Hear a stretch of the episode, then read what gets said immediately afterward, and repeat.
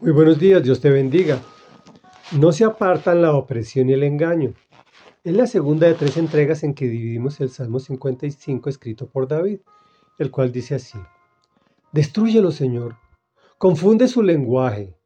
En la ciudad solo veo contiendas y violencia. Día y noche rondan por sus muros y dentro de ella hay intrigas y maldad. En su seno hay fuerzas destructivas. De sus calles no se apartan la opresión y el engaño. Si un enemigo me insultara, yo lo podría soportar. Si un adversario me humillara, de él me podría yo esconder. Pero lo has hecho tú, un hombre como yo, mi compañero, mi mejor amigo, a quien me unía una bella amistad y con quien caminaba entre los adoradores en la casa de Dios. Que sorprenda la muerte a mis enemigos que desciendan vivos a los dominios de la muerte, pues en ellos habita la maldad. Pero yo clamaré a Dios y el Señor me salvará. Comentario. En el primer segmento de este salmo apreciamos a David quejándose ante Dios en oración por las amenazas y la opresión que estaba sufriendo. Hoy pide venganza.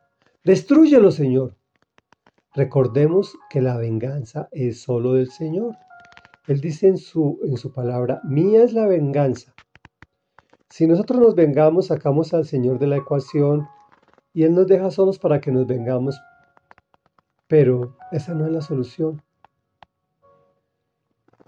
Veamos lo que estaba pasando en ese instante.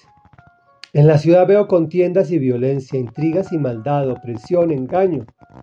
¿No te parece igual a lo que estamos viviendo en la actualidad? Adicionalmente tenemos un agravante y es quien traicionó fue su compañero, su mejor amigo, con quien caminaba entre los adoradores en la casa de Dios. Es decir, el gran amigo con quien asistía a la iglesia. De pronto un líder espiritual, un miembro de la alabanza. Acuérdate que David era un alabador. Por eso mismo debemos poner nuestros ojos únicamente en Jesús. Todos los demás fallamos. Sigamos el consejo de David. Pero yo clamaré a Dios y el Señor me salvará. Reflexión. Al igual que el almuerzo de ayer nutre, pero no elimina la necesidad del de hoy, la oración de ayer te sustenta pero te exige que la de hoy sea más comprometida, pues llegar a tu objetivo, al propósito que Dios tiene para tu vida, requiere el respaldo total del Señor, y eso solo lo consigues en oración. Oremos. Padre nuestro que estás en el cielo, santo, santo y santo y poderoso eres, Señor. Venga a nosotros tu reino, porque esto está muy loco, Señor. No se aparta la opresión y el engaño de nuestra ciudad, de nuestro país, de nuestro planeta. Destrúyelo, Señor, confunde su lenguaje a quienes nos quieren hacer daño, a los malvados, pues solo vemos en nuestra ciudad contiendas y violencia. Rondan con intrigas y maldad, con fuerzas destructivas del mal. No se aparta la opresión y el engaño la humillación, Señor, la traición. Pero nosotros, amado Rey Dios, a ti clamamos, Señor, con la confianza completa y absoluta de que tú nos salvarás.